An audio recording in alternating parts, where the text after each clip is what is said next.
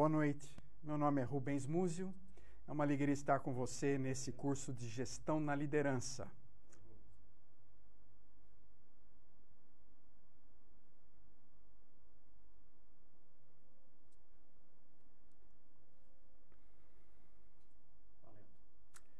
Boa noite. Meu nome é Rubens Múzio. É uma alegria estar com vocês nesse curso de Gestão na Liderança da Igreja Local. Gestão na Igreja Local.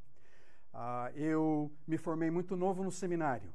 Com 17, 18 anos, fui para uma faculdade teológica, me eh, formei em teologia e me envolvi no ministério da igreja local. E eu percebi na minha formação cristã, como seminarista, como pastor, que nós aprendíamos questões voltadas à evangelização. No seminário, nós estávamos tratando de temas ligados à liturgia, nós estávamos aprendendo questões evangelísticas, crescimento da igreja, desenvolvimento espiritual, teologia, mas raramente nós tratávamos dos assuntos mais administrativos, assuntos mais financeiros, contábeis da igreja local. E eu percebi que havia uma série de questões relacionadas à igreja local, ao dia a dia de uma comunidade, que nós não estávamos lidando no nosso ministério pastoral. Depois eu passei quase cinco anos nos Estados Unidos e Canadá e percebi também uma preocupação imensa também das igrejas nos Estados Unidos e no Canadá com as questões administrativas, questões de gerenciamento, questões de liderança da igreja. E com razão, porque as pesquisas provavam que quase 50% do tempo do pastor no ministério da igreja era investido com questões financeiras, questões administrativas, reuniões de organização. Então eu percebi que era fundamental que o líder cristão ele se desenvolvesse uh, de um líder natural, mas que ele crescesse também, ele evoluísse para um líder que conhecesse uma série de questões de administração, de gerenciamento. Textos bíblicos, como por exemplo de Provérbios 24, me atraíram. O texto fala que com sabedoria se constrói a casa e com discernimento se consolida.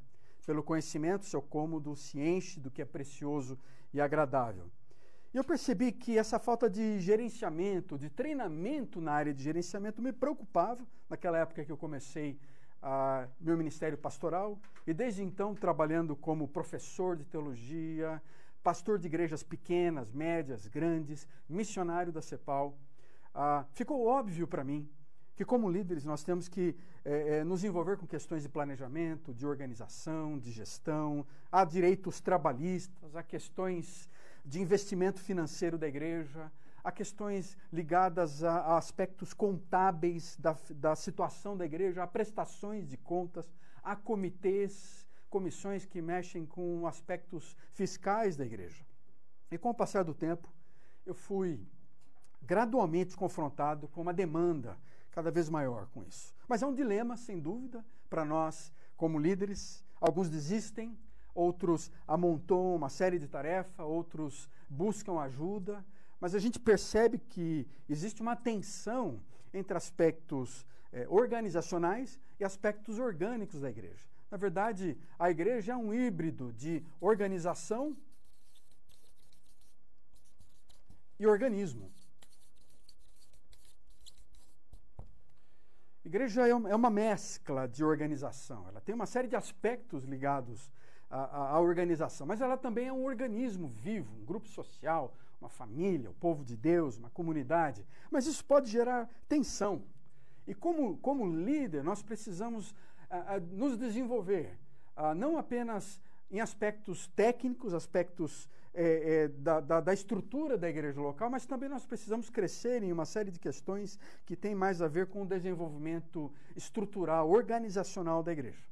Deus tem nos dado talentos, Deus tem nos capacitado com dons espirituais, mas além disso, nós precisamos trabalhar duro, precisamos de disciplina para crescer e desenvolver em algumas áreas de planejamento. Então é importante que a gente avalie e valorize essa, esse aspecto da gestão no ministério pastoral. É importante por diversas razões. O planejamento, na verdade, ele glorifica a Deus.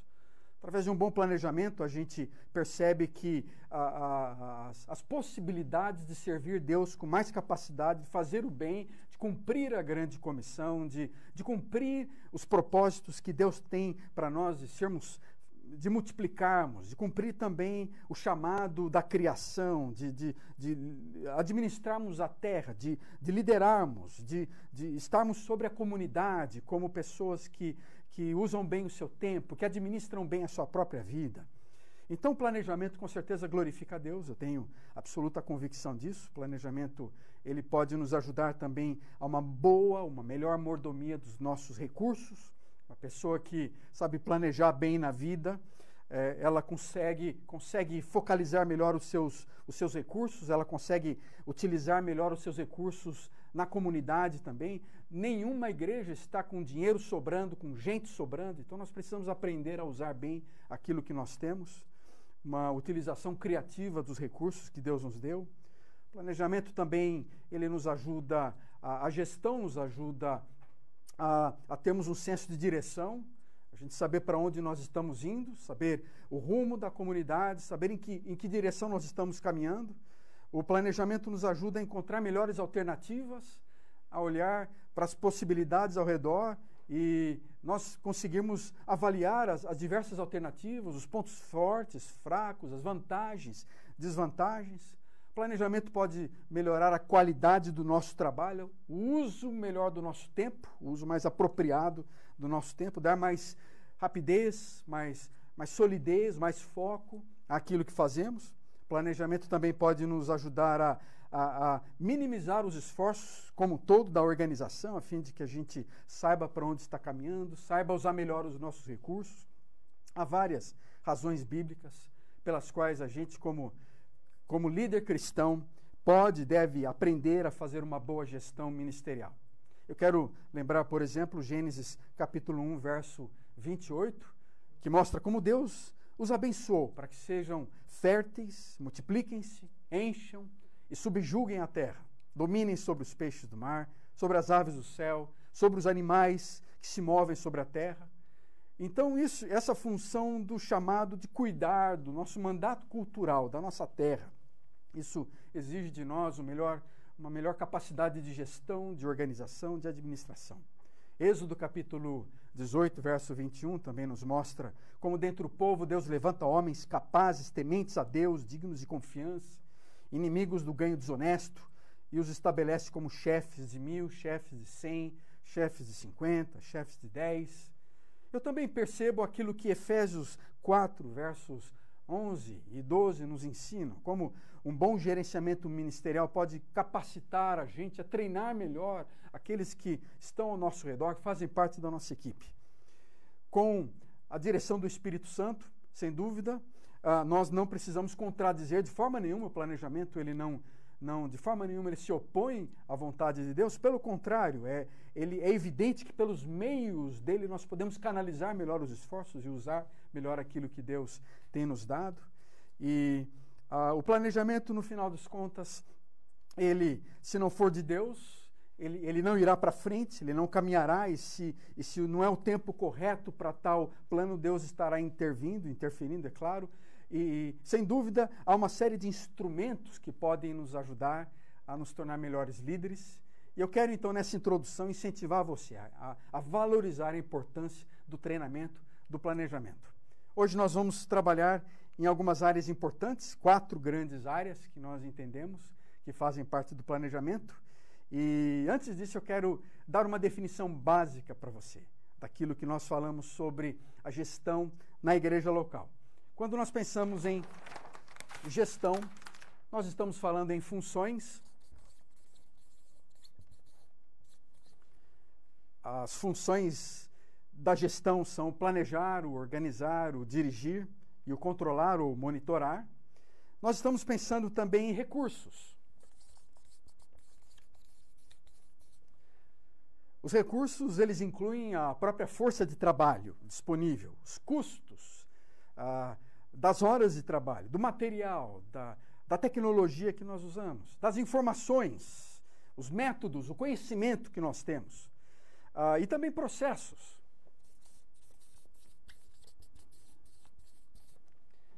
Quando pensamos na gestão, nós estamos tratando da forma eficiente, a maneira com que nós devemos fazer as coisas. Fazemos ela de uma forma correta ou não? Então, o gerenciamento ministerial lida com esses vários elementos. E dentro das funções, e aqui eu quero então investir um tempo bom com vocês nessa noite, para nós trabalharmos as quatro grandes funções do gerenciamento ou da gestão. Primeiro é o planejar. Primeira função do, da gestão é o próprio sentido da palavra planejar, que é esse trabalho que nós temos de, de predeterminar o curso de ação, de pensar para onde nós estamos indo e, e, e prever as questões e, e avaliar um conjunto de decisões que precisamos tomar no presente, que nos ajudam a olhar para frente a partir daquilo que nós conhecemos na nossa história. É o planejar.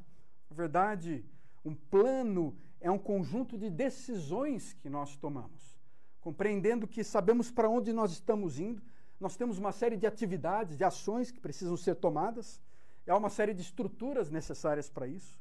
Então, essa é uma função fundamental do planejamento que nós vamos falar hoje. A segunda grande função é, importante do, da gestão, além do planejar, é o organizar. A organização. A organização tem a ver com aquele trabalho que o líder tem de, de colocar em ordem, de relacionar o trabalho, de estruturar o trabalho que precisa ser feito. E há uma série de atividades envolvidas na organização que tem a ver com delegar o trabalho, a forma com que nós lidamos com os, os recursos. Então, é uma área fundamental, uma atividade fundamental da gestão. Uma outra área importantíssima é o dirigir. ou a direção. Nós podemos até dizer que direção tem uh, diretamente a ver com o tema da liderança. Além disso, o monitoramento ou controlar. A palavra controlar é uma palavra que nós não gostamos muito de usar, porque ela tem a ver esse, essa ideia da, da, fiscalização ou do domínio, mas a palavra que tem sido mais usada como atividade uh, de, de gestão é monitorar.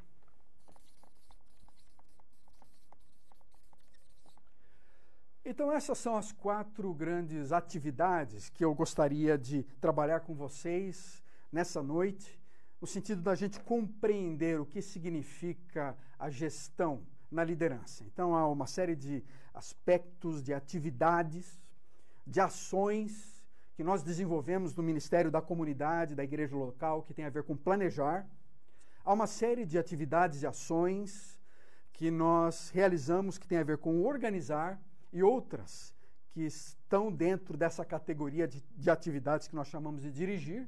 E, finalmente, uh, o avaliar, que é o monitoramento, essa, essa parte final que a gente revisa o, pro, o progresso, a gente repensa, a gente avalia os resultados, a gente faz algumas sintonias finas, a gente adapta então, são quatro áreas fundamentais. Eu espero que nessa, nessa conversa nossa, nesse tempo junto de treinamento, você se torne ah, alguém que, que realmente compreenda essas quatro áreas e saiba usar na vida, no seu projeto, na sua ONG, na sua igreja local, na sua comunidade.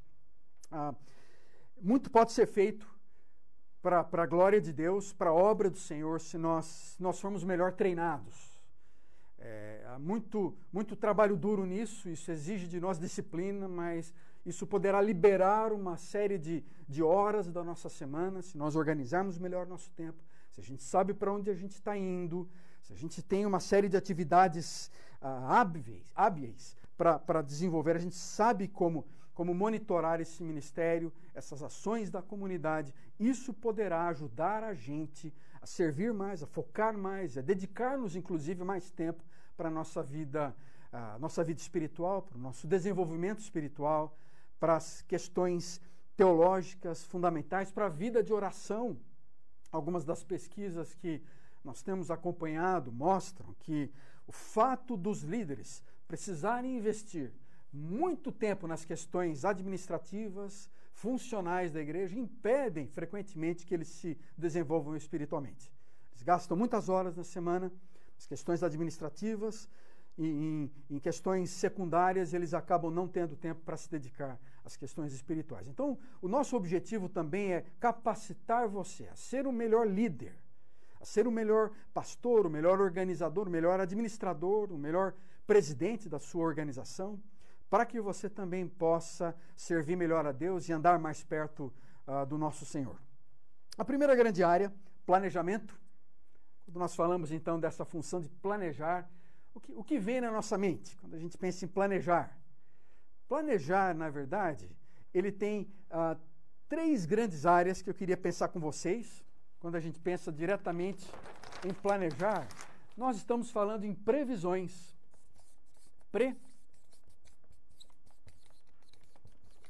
Previsão. Previsão. A primeira grande área de um planejamento efetivo tem a ver com a previsão. Previsão é esse trabalho realizado por nós, pelos líderes, para estimar as condições. É o trabalho em que a gente procura prever as condições de eventos futuros. Além das necessidades e oportunidades que nós temos, a gente começa e a gente consegue olhar para frente. A gente, ah, sem esquecer, obviamente, daquilo que nós somos, da nossa história e do que está acontecendo agora, mas a gente olha para frente. Nós percebemos nos últimos anos, por exemplo, uma série de questões, uma série de sinais de mudanças nas últimas décadas. Eu vou pensar justamente, uh, entrando nas últimas duas décadas, esse boom econômico global, quando a gente pensa no renascimento das artes diversas, a emergência de um, de um livre mercado, foram uma série de tendências previstas uh, por historiadores, por pensadores e que se cumpriram. Uma série de tendências que aconteceram, que foram previstas. A privatização do estado do bem-estar, a, a, a, ascensão dos países asiáticos, por exemplo, isso foram previstos antes. A, a mulher na liderança, a participação efetiva da mulher na liderança, isso é uma série de, de, de, artigos, de textos que previram a era da biologia, o reavivamento religioso do século XXI, o triunfo do individualismo. Essas, se você olhar algumas das leituras dos bons livros, o final do século XX, você perceberá que essas tendências foram previstas, foram apontadas como fatores que iriam ah, marcar a história no século XXI. E quando a gente pensa, por exemplo, em possíveis previsões pós-pandemia. Se você observar ah, os historiadores, as universidades, os artigos que estão sendo escritos, e como o mundo está se modificando rapidamente, não é? Alguns estão dizendo que essa ah, não é mais uma época de mudanças, mas é uma mudança de época. É uma mudança de época. Nós não podemos ignorar as mudanças ao nosso redor e a gente precisa refletir, então, prever algumas dessas, dessas modificações quando a gente pensa no que está acontecendo, esse mundo ah, da pandemia e num, num, num possível mundo pós-pandemia, a gente percebe a, a importância da resiliência, da agilidade, da adaptabilidade nas estruturas, na comunidade local, na igreja, nas organizações, nas empresas. Você percebe também que a, essa excessiva dependência de cadeias globais de suprimento de comodidades, isso, isso pode se reverter por um processo de mais regionalização e produção local. Você percebe, por exemplo, o desenvolvimento e a consolidação da tecnologia na, na própria cultura digital que nós vivemos. Na educação, a expectativa é de que os recursos tecnológicos realmente o ensino à distância se firmem como novos hábitos. A revisão de paradigmas e valores adotados na vida pessoal as mudanças no estilo da, da, nossa vida profissional, estilo da nossa organização, no, na maneira com que nós estruturamos e, e, reestruturaremos alguns dos setores da nossa sociedade. Há uma série de tendências e a gente precisa ter esses olhos é, fixos em, em, em compreender que parte do planejamento é prever também o que poderá acontecer. Dentre algumas das lições bíblicas que, que muito tem me auxiliado, Uh, eu observo, por exemplo, aquilo que 1 Crônicas, no capítulo 12, trata, da tribo de Issacar, quando 200 chefes que haviam dentro do povo de Israel auxiliavam Davi na sua guerra contra os filisteus, não apenas numa estratégia meramente voltada artilharia, ao uso das lanças, da, dos arcos, das flechas, mas Davi tinha com ele também 200 homens, 200 líderes, isso a gente pode até chamar desse fator Issacar, porque eles eram da tribo de Issacar, que sabiam como Israel deveria agir em qualquer circunstância. Eram pessoas envolvidas diretamente no, na estratégia, na, numa reflexão, numa compreensão mais militar, uma compreensão mais do, do, dos tempos, do, do contexto histórico, da realidade, do que está acontecendo. Gente que sabe ler o tempo, gente que consegue discernir e busca discernimento de Deus entre linhas, uh, que busca a sabedoria de Deus para tomar as melhores decisões. Então, existe esse elemento importantíssimo na nossa, na nossa compreensão do, do planejamento da igreja, que é prever, que é essa previsão, que é procurar olhar, observar, dentro desse processo de previsão. Alguns fatores externos, fatores internos, que estão influenciando e afetando a comunidade. E como isso nos leva e nos levará a tomar decisões diferentes. E como esses fatores externos e internos que estão ao nosso redor poderão nos ajudar a compreender para onde nós devemos ir, para onde nós devemos fazer, o que nós devemos fazer. Uh, além disso, quando a gente pensa em planejar, nós estamos falando de objetivos. Objetivos. Os objetivos, eles respondem àquela grande questão: para onde nós vamos? Quando nós estamos observando e percebendo o que está acontecendo ao nosso redor, para onde nós vamos? Para onde nós vamos? E a gente tem usado ah, no desenvolvimento de objetivos, a gente tem usado essa expressão muito comum que é o SMART. Os objetivos precisam ser SMART. SMART é a palavra esperto do inglês, mas ela, na verdade, ela, ela quer uh, nos apontar para algumas qualidades dos objetivos. Os objetivos precisam ser muito específicos, mensuráveis, alcançáveis, realistas, dentro de um tempo. A ideia básica é que quando a gente pensa ah, em, em objetivos para onde nós vamos, para onde nós vamos levar a nossa comunidade, nós precisamos então parar para construir ideias claras, bem específicas, bem mensuráveis ideias bem específicas, inspiradoras, que sejam alcançáveis, que sejam realistas também, que a gente possa medir o, se nós estamos chegando lá ou não. Então, essa capacidade nossa de, de, de, de, trazer objetivos que sejam aceitos pelo grupo e que nos ajudem também a, a, a, a demandar a, a, aceitação do grupo, mas também o esforço do, do grupo para que a gente chegue lá, é importante dentro do planejamento. Os objetivos, eles, eles nos ajudam a, a saber para onde nós vamos, eles nos ajudam, nos inspiram a compreender a nossa, a nossa, a nossa direção, nos ajudam a chegar em alguns alvos. E nós erramos frequentemente no estabelecimento de objetivos. Nós erramos frequentemente porque nós, nos nossos objetivos, nós, nós frequentemente não, não temos objetivos claros, nós não sabemos exatamente para onde nós estamos indo. Nós não estabelecemos ah, objetivos realistas, nós temos ideias vagas, conceitos vagos, mas nós não temos uma direção muito clara para onde nós estamos indo. Então, além da previsão e objetivos, há outras atividades que podem nos ajudar é, dentro do, da, do planejamento, que é o próprio, o próprio plano de ação. Nós temos uma programação, A programação é o trabalho que nós desenvolvemos para estabelecer etapas que devem ser seguidas quando o objetivo precisa ser alcançado. A programação, então, nos ajuda a pensar em detalhes práticos, em aspectos assim do dia a dia, para que a gente saiba então o que fazer. Também nós precisamos ter pessoas bem definidas, saber quem vai fazer, quem é a pessoa responsável aquela que tem como tarefa realizar trabalho, um determinado trabalho que é atribuído para ele. Então, quem é a pessoa responsável? Além disso, nós precisamos de um cronograma. Um cronograma que é a tarefa que os gerentes realizam para estabelecer uma sequência temporal, então, para os passos do programa, e o orçamento. O orçamento é fundamental.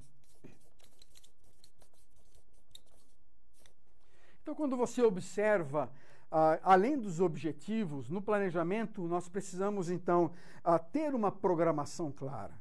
É, definindo claramente as etapas. Nós precisamos de uma pessoa responsável, saber quem vai fazer aquilo, quando vai fazer aquilo. E nós precisamos de um cronograma, cronograma específico de atividades e um orçamento, que é também a tarefa de alocar os recursos necessários. Né? Então, a, a pergunta é não apenas o que fazer, a pergunta tem a ver do objetivo como fazer, como nós vamos chegar lá, quem vai fazer isso, quando vai fazer isso e quanto vai custar. Então, todas essas questões são fundamentais quando a gente pensa numa boa, numa boa, uh, num bom plano de ação na comunidade local. E eu quero incentivar você nesse tempo, um tempo de reflexão. Nós estamos aí num momento de muitas transições na comunidade. Uh, é um momento em que a gente pode aproveitar também para repensar o futuro da nossa comunidade, da nossa igreja local. Talvez você seja pastor de uma igreja pequena, ou trabalhando numa igreja uh, rural, ou missionário no campo, ou envolvido num projeto na sua ONG ou na sua missão. E é fundamental que você pare nessa hora para reavaliar os seus objetivos, reafirmar objetivos específicos, revisitar esses objetivos e repensar um pouquinho é, de uma forma mais crítica. Se você tem objetivos claros, se eles são mensuráveis, se eles realmente são realistas, são, são objetivos alcançáveis, e que você consiga registrar isso por escrito, que você coloque no papel, defina de uma forma mais, mais prática, de uma forma mais smart, os objetivos realistas, objetivos que estejam baseados dentro de um tempo, mensuráveis, alcançáveis, que você consiga identificar também os passos do dia a dia do programa, do projeto necessário para alcançar esses objetivos, identificando ações concretas. Então você observa que esse, esse projeto de planejamento, ele, ele ajuda a cada um de nós a, a pensar de forma muito concreta alguns parâmetros que nós precisamos, sabendo para onde nós vamos, como nós vamos chegar lá, de que maneira específica, e se precisamos de apoio, de recursos, de dinheiro. Numa comunidade é fundamental que a gente determine o orçamento, sem dúvida. A gente estabeleça os custos para cada objetivo e a gente consiga, então, uh, equalizar esses custos de forma a conseguir os dados que são fundamentais para que a gente consiga chegar onde nós estamos planejando uh, alcançar.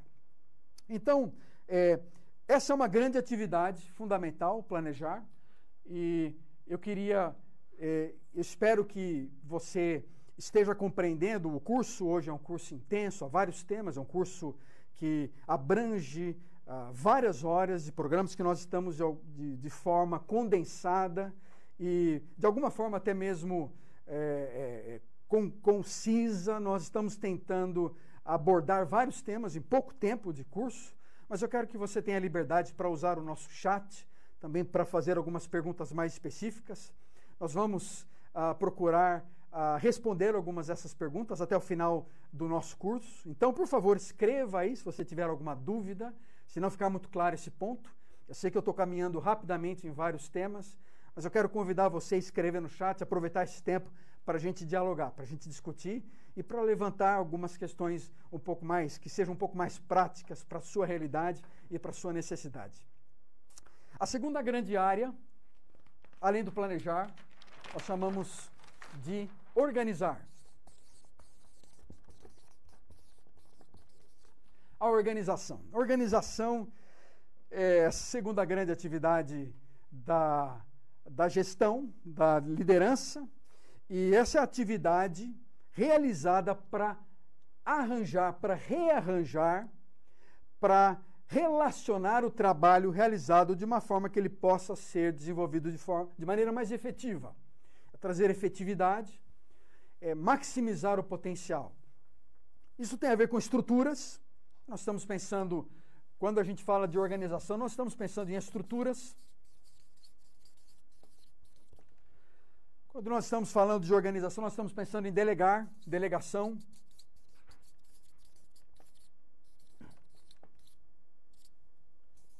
Nós estamos pensando nas, nas relações, nos raios de ação entre as pessoas.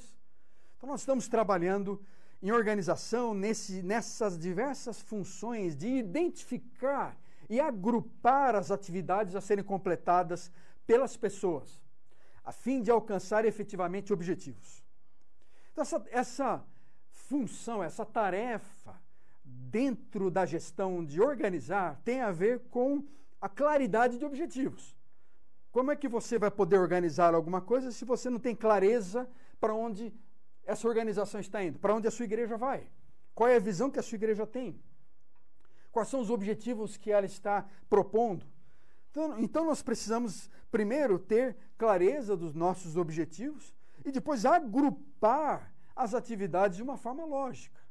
Talvez você precise fazer isso através de ministérios, através de células, através de comitês, através de projetos específicos, de, de grupos de trabalho. Mas acima de tudo, é necessário que esses grupos saibam qual é o objetivo geral deles, quais são os macro-objetivos, qual é a visão geral da organização, para que eles possam então se estruturar. E você consiga então delegar as atividades para cada um, você consiga delegar as responsabilidades para cada um. Então, parte dessa função da organização, dessa atividade da organização, é desenvolver a estrutura alocando as pessoas certas, definindo um nível de liderança a cada um e delegando também as responsabilidades. A palavra delegar é uma palavra que eu vou destacar hoje com vocês, a importância de delegar, uh, de, de, dividir, de compartilhar as, as, as, as nossas atividades, o nosso ministério na comunidade local, na igreja local é fundamental. Mas há vários modelos organizacionais. Quando a gente pensa em termos de modelos, você pode falar que há modelos mais formais, não é? Há modelos formais de organização, uh, uma estrutura intencional de papéis que são muito claros dentro de uma organização, mais funcional, né? quando você pensa numa ONG, por exemplo, ela tem uma série de, de estilos de atividades bem definidas, ou numa igreja local, você tem um modelo, uma organização bem formal, não é? um modelo dividido uh, em funções muito claras, e há um outro modelo de organização informal. Né? Sem dúvida, um modelo informal. É, nas próprias redes de relações pessoais, que não são estabelecidas ou exigidas por uma organização estruturada, mas que ela surge espontaneamente entre pessoas, que se associam umas com as outras. Exemplos de organizações informais são um clube de xadrez, um clube de tênis, é, um, uma, um grupo que você participa é, de amigos que saem. É uma, é uma, organização bem informal, bem livre, né? uma estrutura muito simples. Então você tem modelos mais complexos de organização, de estruturas burocráticas, formais, formalizadas, com divisões, com hierarquia. Você tem modelos muito simples de organização, mas são modelos organizacionais. São modelos organizacionais. E nós estamos em tempo que exige a flexibilidade, exige também uma adaptabilidade muito grande, exige que a gente consiga pensar em novos modelos, que a gente consiga recriar os modelos. Talvez alguns dos modelos tradicionais das nossas comunidades, nós temos modelos centenários. Nós temos modelos de organização que repõem-se aos séculos 2, 3, 4, modelos uh, democráticos representativos que vêm do século 16, 17. Nós temos modelos híbridos, episcopais, medievais. Nós temos vários tipos de modelos e estruturas organizacionais. Mas há também novos modelos surgindo e precisamos repensar os modelos. E talvez uma das necessidades hoje seja a gente repensar em modelos mais simples, modelos de estrutura, de organização que sejam mais, mais flexíveis, mais abertos, mais rápidos, em que seja possível a gente dividir as nossas funções e responsabilidades de maneira mais clara.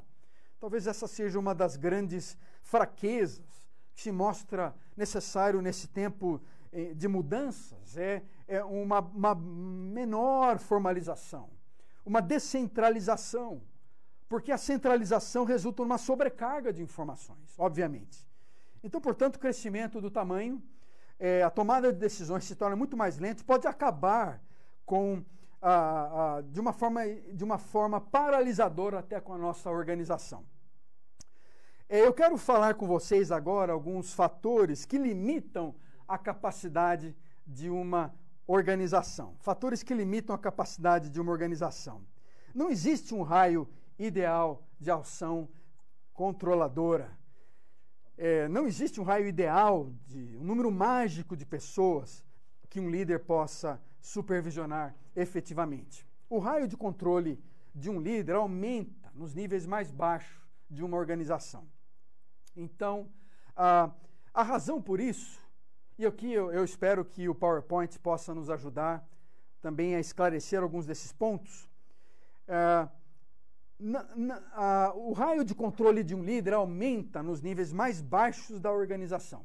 A razão para isso é que, nos níveis mais baixos, o trabalho se torna mais rotineiro. Em outras palavras, quando alguém supervisiona pessoas que fazem uma tarefa de, de administração, o raio de controle é menor. No entanto, quando alguém supervisiona tarefas mais técnicas, o raio de controle é melhor. Então você observa, por exemplo, esses pontos. O desafio para nós, sem dúvida, vai ser uh, ampliar o raio de ação dos nossos líderes, para que haja um número menor de níveis. Então observe, por exemplo, uh, algumas das, das questões que realmente elas limitam a capacidade de organização. O treinamento mais completo dos subordinados, a clara delegação para assumir tarefas bem definidas, uh, planos claros e bem definidos para a falta de um plano claro, bem definido é, para atividades não repetitivas, objetivos e padrões não comprovados. Esse é um problema, isso realmente limita a capacidade da organização. Rápidas mudanças no nosso contexto limitam a capacidade da organização uh, limitadas técnicas de comunicação e instruções vagas, a interação ineficaz entre líderes e subordinados. São uma série de fatores que acabam limitando a capacidade de uma organização. Se você deseja ter uma organização melhor equipada, você precisa treinar de uma forma mais completa a sua equipe. Você precisa dar uma delegação muito clara para que eles saibam assumir tarefas bem definidas. É fundamental que os planos sejam muito bem elaborados, muito bem definidos, os objetivos sejam verificáveis, os ambientes externos e internos que se modificam lentamente sejam analisados. A interação precisa ser efetiva entre o líder e os subordinados. As reuniões precisam ser melhor organizadas. A nossa é, ineficácia nas reuniões, a incapacidade nossa de fazer reuniões breves, claras, e não reuniões lentas, reuniões morosas. É, isso, isso realmente a, a retarda a capacidade nossa de, de, de, de, uma, de uma boa capacidade de liderança. Né? Maior número de especialidades, administradores competentes e bem treinados, né? subordinados dispostos a assumir a responsabilidade e riscos razoáveis, subordinados mais maduros. Então, é, se nós não tivermos isso, isso tudo vai acabar limitando a nossa capacidade de organização. Eu quero falar para vocês de 10 é, mandamentos da organização. 10 mandamentos da organização que são muito interessantes. Eu quero que você veja agora no PowerPoint esses mandamentos. É fundamental para a gente poder uh, entender o que eles querem nos dizer com relação à importância do, da organização na comunidade. Responsabilidades claras e exatas devem ser definidas para cada posição responsabilidades devem ser sempre envolver uma igual autoridade de prestação de contas. É importante a gente notar isso, que frequentemente a gente pede das pessoas mais do que a gente dá para elas a capacidade, a liberdade para elas tomarem decisões. Então você precisa ter uma responsabilidade igual de autoridade e prestação de contas. Nenhuma mudança nas tarefas deve ocorrer sem que haja um completo entendimento dos efeitos em todas as pessoas envolvidas. Ninguém que ocupe somente um cargo deve estar sujeito a ordens e elogios de mais de uma pessoa. A gente às vezes coloca um funcionário, uma secretária, um administrador precisando responder três ou quatro pessoas diferentes. Críticas devem sempre ser feitas em particular. Esse é um ponto fundamental, a gente aprender a, a, a não expor publicamente pessoas que fazem parte da nossa equipe. Esse é um mandamento chave, fundamental da organização. Nenhuma disputa ou diferença entre chefes, entre empregados deve ser considerada trivial e deve ser cuidadosamente analisada. Mudanças, ações disciplinares ou correções devem sempre ser aprovadas e implementadas pelo chefe imediatamente superior ou diretamente responsável. Ninguém deve ser assistente crítico de outra pessoa ao mesmo tempo. Isso a gente faz com frequência na comunidade. A gente faz com frequência na comunidade. A gente acaba colocando essa pessoa ah, é, com, com, com, com várias funções ao mesmo tempo. Né? Ah, além disso, é importante que, além das estruturas e níveis de relacionamentos, a organização tenha a ver com a capacidade da gente delegar. Delegar. A delegação, em certo sentido, ela é a própria alma da gestão. A delegação, ela é, na verdade, tem a ver com a gente conseguir que as coisas não sejam feitas somente por nós, mas por meio de outras pessoas.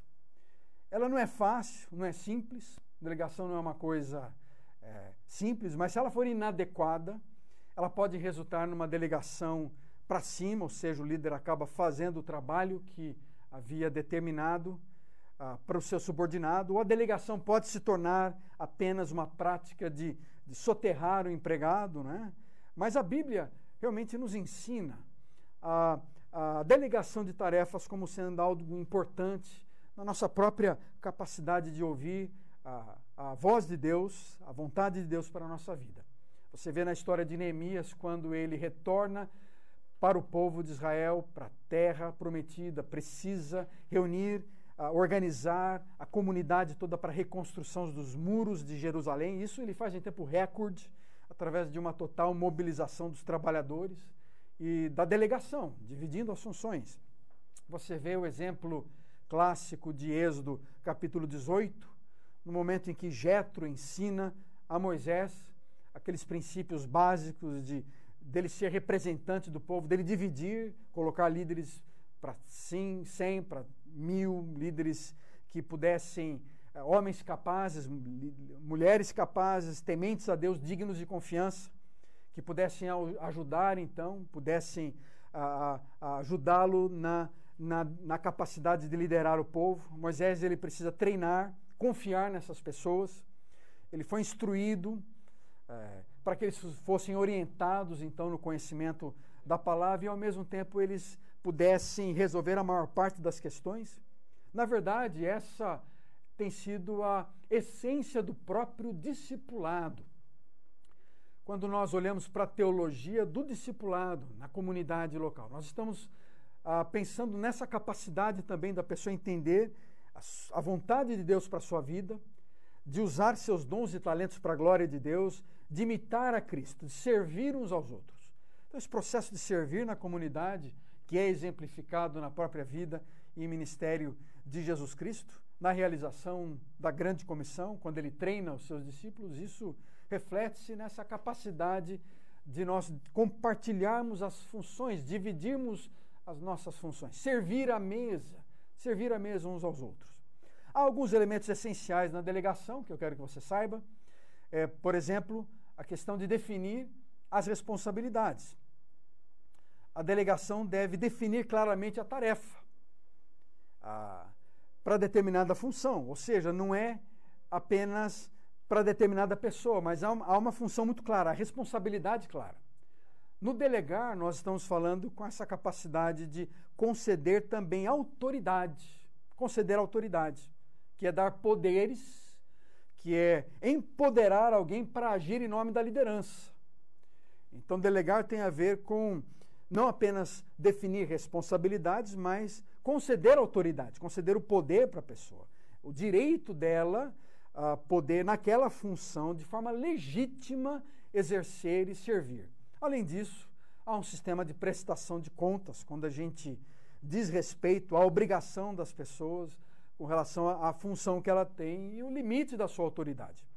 Mas eu quero falar com você agora por que, que as pessoas não gostam de delegar tarefas. Por que, que as pessoas não gostam de delegar tarefa? Eu acho que há várias razões que nos ajudam a entender isso.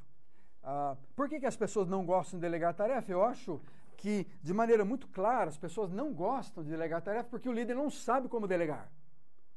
O líder não sabe delegar. Ou o líder não sabe o que delegar. O subordinado, ele, ah, talvez até o líder sinta isso, que ele é incompetente, ele não tem condições. Ou o líder está preocupado que o seu subordinado vá superá-lo. Então, você percebe que há várias razões que levam as pessoas a não gostar de delegar tarefas. O líder pode fazer mais rápido, ele acha que a sua própria capacidade, ele já conhece, já tem experiência, então ele faz mais rapidamente. O líder não, o líder está inseguro no seu trabalho, na sua função, então ele não quer delegar, não divide, não compartilha. O líder não pode correr o risco do seu subordinado sabotar a tarefa. Então isso é muito comum. O líder não tem nada mais para fazer. É, isso é, a gente não gosta de dizer, mas é uma das razões por que o líder não consegue delegar. O líder tem o complexo de Superman ou workaholic, ele simplesmente não consegue parar de trabalhar e delega. Então ele não delega. O líder não tem clareza quanto aos seus objetivos. Isso é comum. Então ele vai delegar o quê? Vai delegar como? Ele não sabe exatamente para onde ir. O líder não tem uma visão global da organização. Então são algumas razões que frequentemente fazem com que as pessoas as pessoas então não saibam como delegar, não saibam de que maneira elas podem delegar. Mas eu quero também que você observe comigo por que as pessoas não gostam de delegar. Observe os próximos slides, porque as pessoas não querem aceitar as tarefas delegadas, também é importante. Por que as pessoas não querem aceitar as tarefas delegadas? Eu acho que isso é comum porque o líder vai ficar com todo o crédito. Então isso acontece porque ele, ele acha que é, eu vou fazer isso, mas a glória, quem que vai ter os elogios, quem que vai ficar com o dinheiro vai ser meu líder. Então eu não aceito essa tarefa delegada. O subordinado não é recompensado pela tarefa bem feita, não há uma palavra de elogio, não há uma palavra de reconhecimento. Ou a tarefa uh, delegada é insignificante, não é desafiadora, o subordinado tem medo de falhar ou perder seu emprego, nada acontecerá se ele não fizer isso. O líder não, não consegue eh, o compromisso dos seus subordinados, isso também acontece. Além disso, ele não. Uh, não há autoridade mensurável para que a tarefa seja realizada, ou delegar somente adiciona mais tarefas à função do líder, o subordinado não compreende a ação de delegar, isso acontece com frequência, então ele não aceita a tarefa delegada. Ele não aceita a tarefa delegada porque não sabe o que ele quer. O líder não sabe o que ele quer. O subordinado não tem uma visão global que o motiva aceitar mais tarefas. O subordinado quer que seu, que seu chefe fracasse.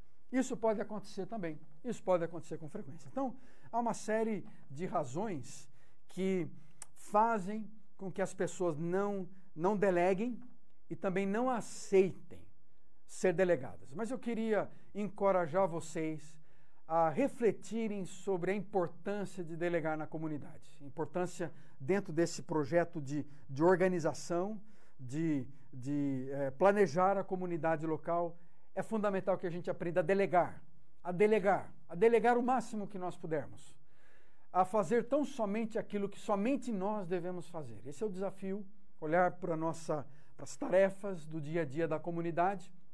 E você, eu quero é, convidar você a refletir, enquanto nós estamos falando, de anotar isso, a importância de você olhar para as diversas funções, atividades e projetos que você tem e verificar se não há coisas, não há tarefas, não há atividades, não há funções diferentes que você poderia, porventura, passar para outro, dividir, compartilhar.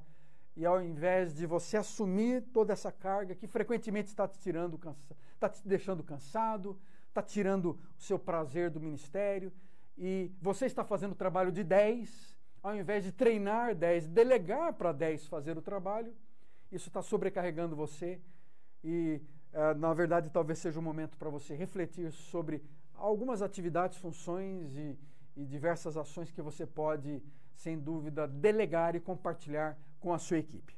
Então, nós falamos de duas grandes áreas até agora, que são funções do planejamento, que são funções da gestão, que é o planejar em si, a, a previsão, a desenvolvimento de objetivos.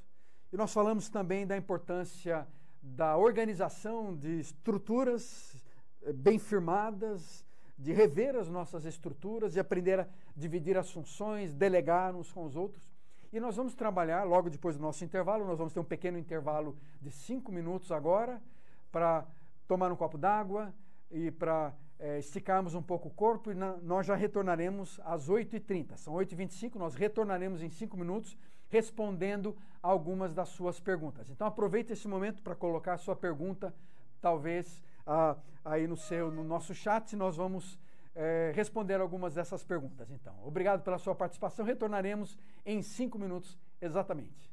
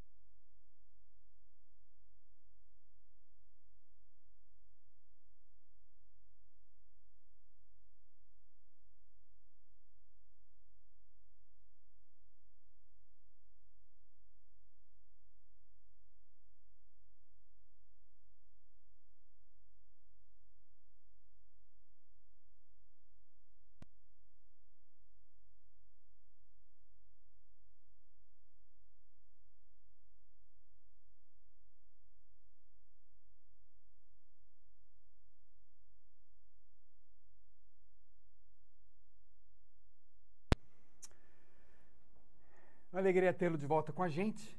Nós estamos tratando então do tema gestão na igreja e até o momento lidamos com duas funções fundamentais da gestão. Uma delas é o planejar, ah, que tem a ver com previsões, saber para onde nós estamos indo, saber como nós chegaremos lá. Uma outra função importante da gestão é a organização. Organizar tem a ver com estruturar, com estruturas saudáveis, estruturas firmes, leves, flexíveis, que nos ajudem a unir as pessoas e nos capacitem a delegar funções para cada um delas. Além disso, uma grande função da gestão na igreja é a que nós chamamos de direção, é a própria função de liderar. Quando nós pensamos em direção, nós estamos falando da visão. Quando pensamos em, em direção, nós estamos tratando de temas ligados a comunicar, a motivar, a estabelecer valores, a tomar decisões. Eu quero que você, então, é, participe dessa discussão conosco. Como eu falei, no final do nosso curso, hoje, nós abriremos para várias perguntas e eu quero que você coloque essas perguntas no chat. Nós vamos procurar responder algumas delas no final do curso, antes das nove e meia. Então, aproveite e participe do chat nesse momento. O líder deve, em primeiro lugar, esclarecer a visão. Um líder lidera as pessoas para algum lugar. A estrada tem importância. A pessoa é um líder porque tem um futuro em vista. Quando a gente olha para os livros sobre liderança, desde os anos 90, virada do século, eles falavam constantemente da visão. A visão é uma marca distintiva do líder. A visão é algo visual, como você percebe, ela mostra uma foto colorida do futuro. É como você ter um padrão de excelências. Ela dá um, ela sugere qualidade. Ela implica nas escolhas de valores. Ela permite que os líderes enxerguem o futuro. Uh, quando a gente pensa na visão, nós estamos falando de forma instintiva também. Nós estamos olhando para a visão daquilo que é um conhecimento que vem da, da sabedoria que Deus nos deu, na consciência de coisas uh, que antes não, não eram, não existiam e que agora nós temos consciência de que elas podem se tornar realidade. A visão é fundamental uh, quando a gente pensa no liderar, na, na saber para onde nós vamos. Qual será a cara dessa comunidade? Qual será a cara dessa organização que eu participo daqui a três, quatro, cinco anos. Então, esse é um aspecto fundamental da liderança. A gente olha no sentido de buscar inspiração em Deus, buscar sabedoria em Deus, discernimento espiritual. Mas para a gente saber também para onde nós vamos, quais os caminhos que nós devemos tomar. Então, portanto, a visão é algo essencial. O líder cristão ele precisa ser visionário é, e ele tem que ter essa mente focada num fim, é, quando você olha para a vida do profeta Isaías, ou o formidável Ezequiel, ou você olha para o Paulo, missionário teólogo, você observa homens visionários que levaram a sua, a, a sua vida a novas perspectivas, que ajudaram-os a, a, a fortalecer, a saber para onde eles estavam indo. Além da visão, nós precisamos estabelecer valores, valores muito claros. A visão, apesar de indispensável, ela deve ser qualificada pra, por, por valores, os valores básicos de um líder, que determinam bem os valores básicos que, que um visionário pode alcançar. Os valores têm a ver com a filosofia, os princípios de um líder visionário. E é uma parte essencial da concretização da sua visão. Afinal de contas, as convicções determinam ah, o comportamento, é, é importante que o líder sempre deixe suas pegadas na areia do tempo, sua imagem na vida incontestável das pessoas. No entanto, ao longo da, do próprio tempo de vida, ele precisa definir valores claros numa organização, de forma que eles se tornem uma cultura, uma maneira de agir, uma forma de comportamento. Então, estabelecer valores é fundamental na comunidade. Os líderes precisam desenvolver uma filosofia de ministério que honre valores bíblicos de liderança, que abrace desafios dos tempos em que vivem e se adeque aos seus dons e o desenvolvimento pessoal singular de cada um, a fim de serem produtivos. Líderes cristãos precisam ter clareza quanto aos valores centrais uh, ou aos que eles transmitem aos outros. Os valores são produto da nossa própria convicção mais profunda, eles moldam o nosso caráter, eles precisam estar fundamentados na palavra de Deus. Além disso, o líder precisa determinar a estratégia. Em terceiro lugar, os líderes cristãos precisam ser estratégicos no seu pensamento. A questão, na verdade, é se nós somos prisioneiros do nosso sistema ou se somos prisioneiros dos nossos pensamentos. Então, para pensar estrategicamente, para pensar estrategicamente é essa, essa ideia que eu já passei para vocês hoje sobre o, o fator Issacar, o conceito de, de nós nos acercarmos de homens, mulheres, que nos ajudem a pensar estrategicamente os tempos de hoje. É fundamental nos dias de hoje que nós conheçamos historiadores, geógrafos, sociólogos, psicólogos e administradores e tragamos essas pessoas à liderança da nossa comunidade. Formemos com elas grupos de diálogo e perguntemos sobre os nossos tempos, para que aprendamos a compreender os nossos tempos, a determinar estratégias claras, é, a lidar com as necessidades do nosso contexto, da nossa comunidade, do nosso meio ambiente de forma mais clara. Existe uma série de preocupações novas uh, que estão surgindo nesse período de pandemia, que deve nos levar a, a rever os nossos valores, a dialogar com esses homens e mulheres que, que nos cercam, que estão olhando a sociedade. Nós temos nas nossas comunidades historiadores, sociólogos, é, é, psicólogos, geógrafos, pessoas que trabalham em diversas funções sociais, que podem nos ajudar a compreender melhor a cidade, a estabelecer estratégias mais claras, estratégias mais ousadas, estratégias mais sensíveis aos tempos em que vivemos, seguindo o modelo dos estrategistas da tribo de Sacar, que eu citei lá de 1 Crônicas. Além disso, o líder precisa de motivação. A motivação é a atividade do líder de inspirar, encorajar, impelir pessoas que tomem determinadas ações. Motivar é uma, é uma função fundamental da liderança, porque isso nos ajuda a maximizar, a frutificar as pessoas. Isso implica numa combinação de dons e ministérios. Né? Quando a gente pensa em motivar, a, a gente trata de um processo constante de, de autodesafio diante de Deus para alcançar é, as, alvos distantes, mesmo que aquilo não esteja muito claro para nós, próximo a nós. Aquilo que William Carey dizia, sempre o famoso missionário, espere grandes coisas de Deus, faça grandes coisas para Deus. É somente quando a gente segue isso, esse princípio, que a gente pode encontrar regozijo e realização na nossa vida. Mas por que, que as pessoas fazem o que fazem? Essa é uma grande questão. Por que, que as pessoas fazem o que fazem? Né?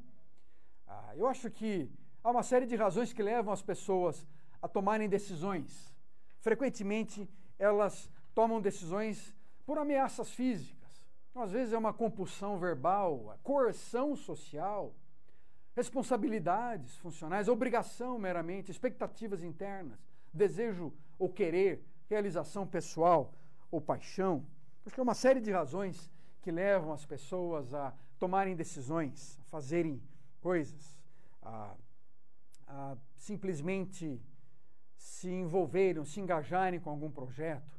Mas eu quero convidar você a pensar naquilo que realmente te incentiva, aquilo que te leva a, a fazer o que você faz. Além disso, uma questão muito importante para a direção, para essa função, atividade de liderar na comunidade, é a comunicação. Saber se comunicar. É? Criar uma compreensão clara das ideias. É você conseguir é, dividir com as pessoas as ideias centrais que tem a ver com a visão da igreja, com ah, os objetivos da igreja, de tal modo que ela possa compreender aquilo, interiorizar essas ideias e agir de forma eficaz. Então, é um processo de transferir significado. Homens, mulheres, crianças, ah, pessoas idosas são seres sociais. São, nós vivemos no meio de famílias, de gente que se comunica. E comunicação é uma função fundamental da sociedade. A gente tem que aprender a, a dividir ideias, saber que o nosso conteúdo está sendo entendido. Então, a, a, na, na, gestão é importante que a gente consiga é, compartilhar ideias, para que as pessoas entendam claramente o que significa é, e se essa transferência de sentido tem, tem acontecido de uma mente para outra. A comunicação exige uma linguagem compartilhada, sem dúvida, é, como as palavras que não carregam sentido em si mesmos. O sentido de uma palavra precisa ser compartilhado pelas pessoas para que verdadeiramente elas possam entender. Ah, e dessa forma a comunicação pode ser verbal, não verbal, com uma linguagem corporal escrita. Essa comunicação ela tem níveis diferentes, mas o seu objetivo, sem dúvida, sem dúvida é, é uma forma dinâmica da mensagem. Né? Você encontrar um campo dinâmico de mensagem, uma área em que dois ou três indivíduos compartilham algo em comum, utilizam símbolos que evocam significados comuns e que consigam compreender aquilo que está acontecendo ao redor. Então, ah, você observa, eh, você observa que ah, o compartilhar, o processo de compartilhar é um processo complexo, né, que existe não apenas questões verbais, mas questões não verbais, como a liderança corporal, eh, aspectos, aspectos que não são escritos. Né? Uma forma de comunicação poderosa não verbal é você vê, por exemplo, a história de Ezequiel, quando ele raspou o cabelo, a barba, divide em três partes, significando três formas de julgamento. Então, quando uma pessoa se comunica, sempre haverá ruídos que atrapalham a transferência da, das ideias, transferência do sentido, por exemplo, sentimentos de raiva, sentimentos de angústia, de ansiedade. E é necessário ter disciplina, então, portanto, para a gente uh, se ouvir e não apenas escutar as palavras. Mas o objetivo da comunicação é fundamental na direção, na liderança, uh, e é fundamental então que a gente consiga trazer uma ideia clara daquilo que nós queremos como líderes.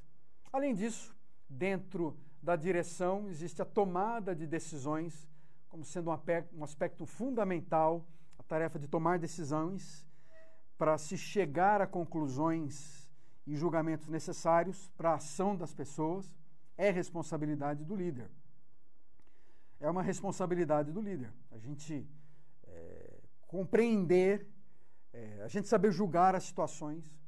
Algumas pessoas tomam decisões utilizando a sua intuição, utilizando seus sentimentos mais profundos, especialmente quando os, in, os líderes, os empreendedores, tal atitude pode ser a que mais lhe ajuda, né? saber tomar decisões. É preciso dizer que esses sentimentos mais profundos frequentemente não são ilógicos, né? Mas eles são, sem dúvida, fundamentados, baseados em emoções, em sentimentos, em ideias, em, na nossa história, nas nossas, melhor, nas nossas memórias. Mas Deus espera que as pessoas tomem as decisões de forma clara. Né? Um resumo de muitos métodos lógicos, é, de, de um resumo, eu, eu queria deixar para vocês um resumo assim de, de vários dos métodos que eu tenho visto que podem ser aplicados numa miríade de situações, em inúmeras situações. É esse método que eu quero deixar para vocês agora. É, é necessário que a pessoa utilize seu pensamento de forma mais, mais clara, mais rigorosa para resolver um problema. Eu quero que você pense então nesse nesse projeto como nesse processo como uma ferramenta que pode ajudar você a tomar decisões mais seguras na igreja local. Ah, uma das formas de você é, definir os problemas, é, resolver os problemas, é primeiro olhar para esse problema e tentar defini-lo por escrito. Você pode estar enfrentando um problema ah, na, num grupo de jovens, no conselho da igreja, entre a liderança, questões financeiras, questões técnicas, questões de projetos ministeriais. Mas, em primeiro lugar, ah, para você poder tomar melhores decisões, é fundamental que você consiga definir o problema. Até mesmo questões de conflitos, problemas internos da igreja, é fundamental que você defina o problema por escrito. Mesmo que seja de uma forma muito simples, muito básica, defina o problema. Em segundo lugar, verifique os fatos. Talvez você esteja passando por uma situação complexa de, de, de conflitos. Procure verificar os fatos. Quais são eles?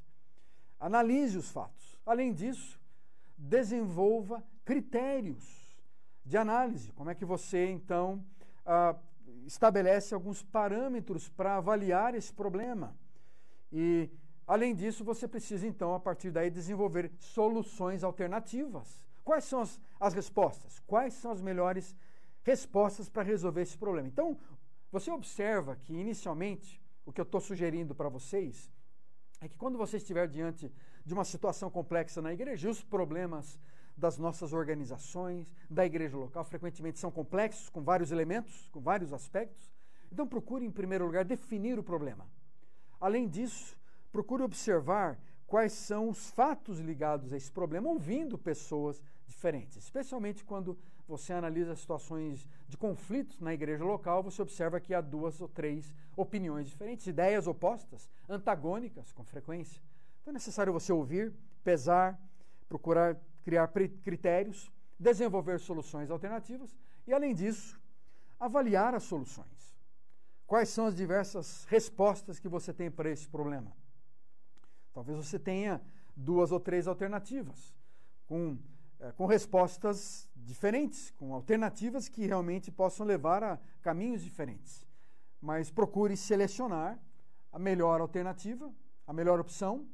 Você escolhe, define a melhor opção você ouve as pessoas ao seu redor, é, compartilha essas ideias com a sua liderança e executa, desenvolva então um plano de ação a partir dessa, dessa melhor opção.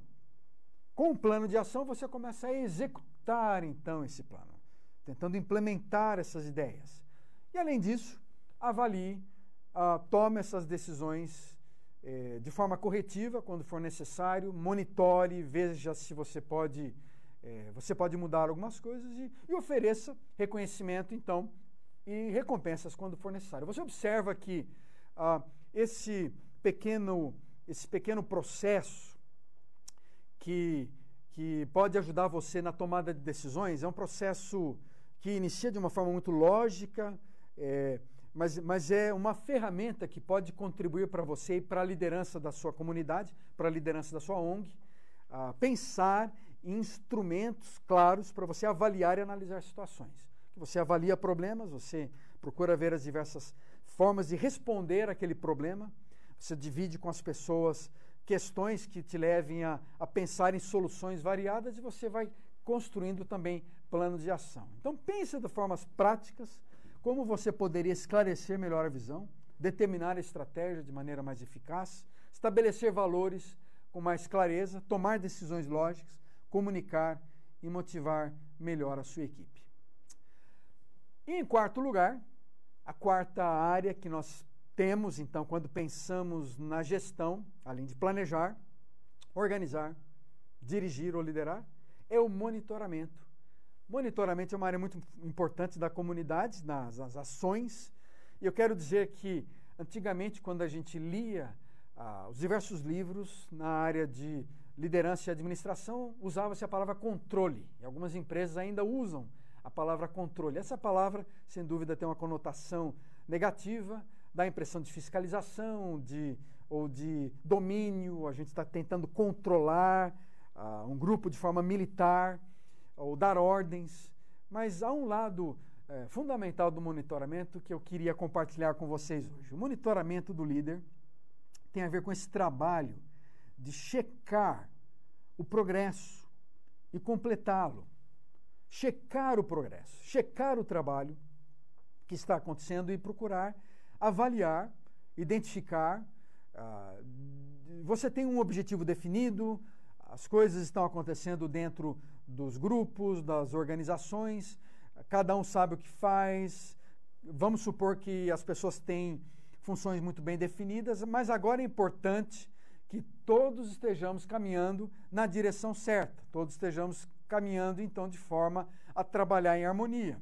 Então você observa que o monitoramento envolve disciplina, é muito frequente no, no, na organização que a gente não perceba a importância de fazer bem feito, de fazer com disciplina, de fazer com qualidade. E às vezes na igreja local, eu quero confessar que é um dos ambientes em que a gente tende a a não fazer com muita qualidade. E a gente faz assim de uma forma muito artesanal, até mesmo, frequentemente por falta de treinamento, mas é importante que a gente faça com qualidade, com disciplina. Então, o monitoramento significa dirigir alguma coisa ou liderar algo de forma a, a que a gente compreenda se está caminhando bem, se está sendo bem organizado, se está sendo bem planejado. Determinar para onde ir, mas observar se a gente pode melhorar, se a gente pode, pode alterar, corrigir, uh, fazer algumas, algumas uh, variações. E nesse sentido, monitoramento e planejamento são inseparáveis. São inseparáveis. Qualquer tentativa da gente controlar sem planos fica sem sentido. Não é possível que as pessoas elas tenham tarefas, se estão indo para onde deveriam ir, se queriam ir, sem saber o resultado do controle da tarefa, a menos, a menos que elas saibam para onde querem ir.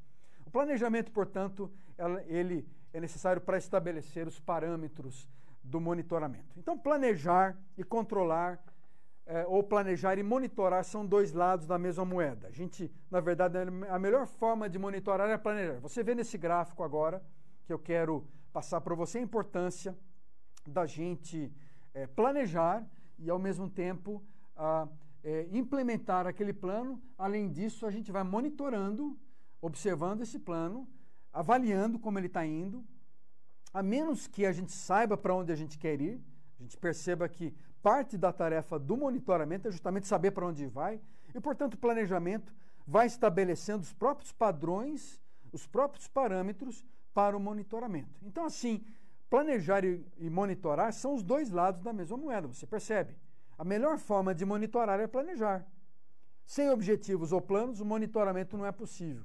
Você não tem uma performance clara, você não tem algo com que você vai comparar. Então é fundamental que a gente lide é, claramente, dessa, né, entenda claramente essa relação entre planejamento e monitoramento. As vantagens, quando a gente pensa em termos de vantagens do controle, performance é mensurada, seja quantitativa ou qualitativamente. Existe garantia de que os objetivos organizacionais sejam alcançados. As recompensas são mais justas quando ligadas à performance. Ela permite que os gerentes ou líderes deleguem eficazmente. É fundamental, então, a gente monitorar ou, ou controlar no sentido de que é um momento para a gente ter mais eficácia. A vantagem do monitoramento também é encorajar os investimentos dos mantenedores. Se você não tem sistemas de monitoramento, você sabe muito bem se você trabalha com projetos sociais, se você trabalha ah, na construção de projetos financeiros da sua organização, você precisa ter uma série de sistemas de monitoramento para encorajar mais investimentos. As pessoas não vão investir, organizações não vão investir no seu projeto se você não tiver sistemas claros de monitoramento. Além disso, permite que uma análise rigorosa dos programas portanto, abre caminho para decisões melhores, acontece uma melhor mordomia e alocação dos recursos, ajuda a desenvolver o autocontrole, um autossentimento de que o trabalho pertence àquela pessoa e, portanto, uma maior motivação da performance. Algumas atividades do controle são as seguintes. Uma das atividades do monitoramento é parâmetros de performance. Parâmetros de performance têm a ver com a implementação e quando a gente faz a implementação, a gente tem que perguntar: o que a liderança espera do programa? Como é que o sucesso será julgado? Esse é um parâmetro de performance. Como é que você vai saber se chegou lá? Então a gente pode dizer isso de outra maneira. Como a pessoa pode saber se o trabalho foi bem feito? Você precisa ter então alguns padrões, padrões parâmetros de performance. Então, na prática, quando a gente pensa nisso, a gente está falando de parâmetros de custo, parâmetros de rendimento, de tipo de programa, ah, de controle estratégico. Então, cada objetivo, cada meta, é, cada atividade, cada procedimento, ele acaba se tornando um próprio parâmetro de performance. Além disso, a medição da performance, medir ou mensurar o trabalho em progresso, exige que sejam mantidos registros do trabalho durante o progresso, de forma que a performance possa ser comparada com os marcos aplicáveis. Então, a partir do, do registro, a gente vai realizando o relatório. Você tem que ter um relatório do progresso, do resultado da atividade. Você vê a importância, então, da gente é, definir muito claramente a, a performance, a gente saber medir a nossa performance. Além disso, a avaliação de performance, com base nos relatórios. Então, faz uma comparação entre o padrão e a performance para determinar variações e desvios. Isso faz parte do monitoramento.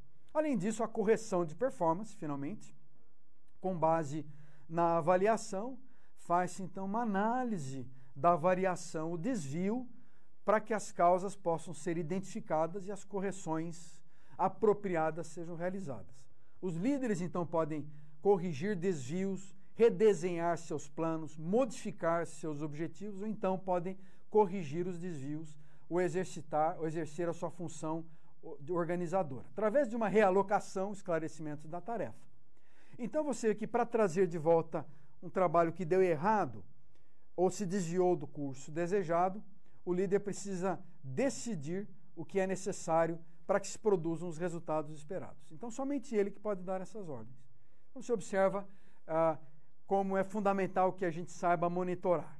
Então, nós já estamos nos aproximando na conclusão dessa tarefa, dessa, dessa, desse curso, desse seminário online, e vamos começar a responder algumas perguntas daqui a pouco, mas eu queria fazer uma recorte para vocês, relembrando então a importância na liderança da gente é, trabalhar então é, com o objetivo de, de ter melhores resultados, melhor eficácia do nosso trabalho, de fazer mais bem feito, de saber para onde a gente está chegando, da gente ter um, uma compreensão mais clara dessas quatro funções que fazem parte do trabalho de gestão do líder.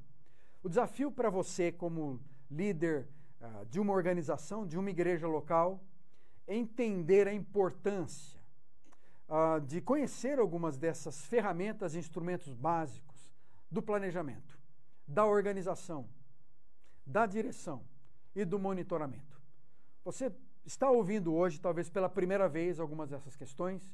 Eu quero que você não se sinta sobrecarregado é, pelo excesso de informações de hoje à noite, mas que seja, sem dúvida, um, um aperitivo para você. Iniciar um, um, processo de descoberta, de, de redescobrir alguns conceitos básicos de planejar, de organização, que talvez para você, é, você por muito tempo achou que eram elementos que você não iria usar na igreja local, mas você na verdade precisa disso, para que você possa se tornar um melhor líder, para que você compreenda os sinais dos tempos, compreenda ah, é, algumas ferramentas e instrumentos que podem ajudar a sua igreja a se desenvolver, a se tornar uma igreja mais eficaz nos seus projetos, a se tornar uma igreja que também a desenvolva um melhor plano ministerial. A igreja hoje frequentemente não sabe para onde vai.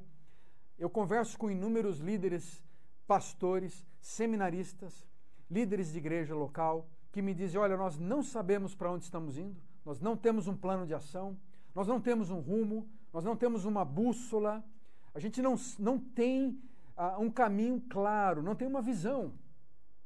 E quando a gente tem uma visão, e às vezes até escrita, algumas igrejas têm um projeto elaborado, um plano estratégico definido, mas elas não sabem implementá-lo, elas não conseguem organizar suas estruturas de forma a se mover, a, a, de forma a, a, juntar as suas forças, a sua força e energia e dos diversos ministérios e fazê-los se tornarem mais eficazes, mais eficientes. E, portanto, é fundamental que a gente aprenda alguns conceitos básicos, algumas ferramentas e instrumentos básicos de medição na nossa capacidade de liderar. E eu passei para vocês alguns conceitos fundamentais hoje de objetivos, objetivos que precisam ser mensuráveis, realistas, claros, objetivos que ajudem você a saber para onde você está indo. Eu passei para vocês também alguns conceitos fundamentais, elementares, no sentido de você uh, construir estratégias, estratégias que te mostrem o caminho, que te deem visão, que te deem rumo para onde você vai. Eu falei da importância de você organizar melhor as diversas estruturas da sua comunidade de forma mais eficaz, talvez pensar em novas maneiras de pensar na sua comunidade, novas maneiras de estruturar e organizar a sua comunidade.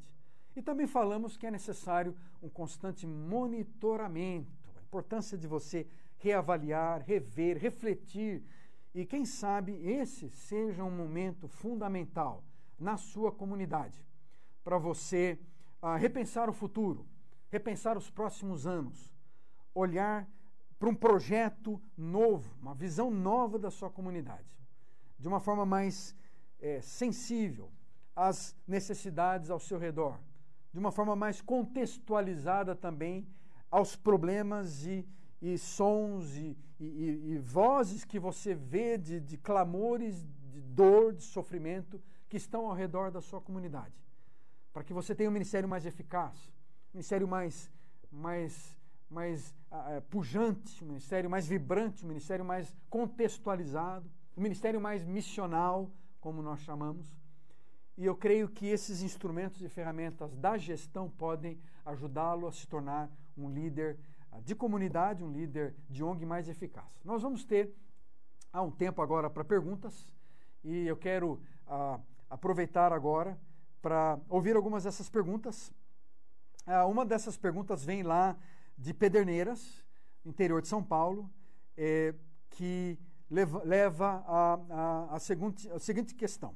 Qual o grande desafio na gestão de uma igreja local em uma sociedade plural, líquida, secularista, individualista e competitiva, principalmente nas igrejas menores e médias, principalmente nas igrejas menores e médias. Qual é o grande desafio da gestão na igreja?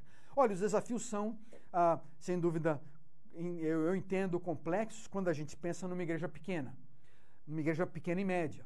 Na verdade, você é importante saber que a maior parte das igrejas são pequenas e médias. O tamanho médio de uma igreja na América Latina é 150 a 200 pessoas. Então, num certo sentido, ser uma igreja pequena e média é ser a maioria, é ser a, a realidade.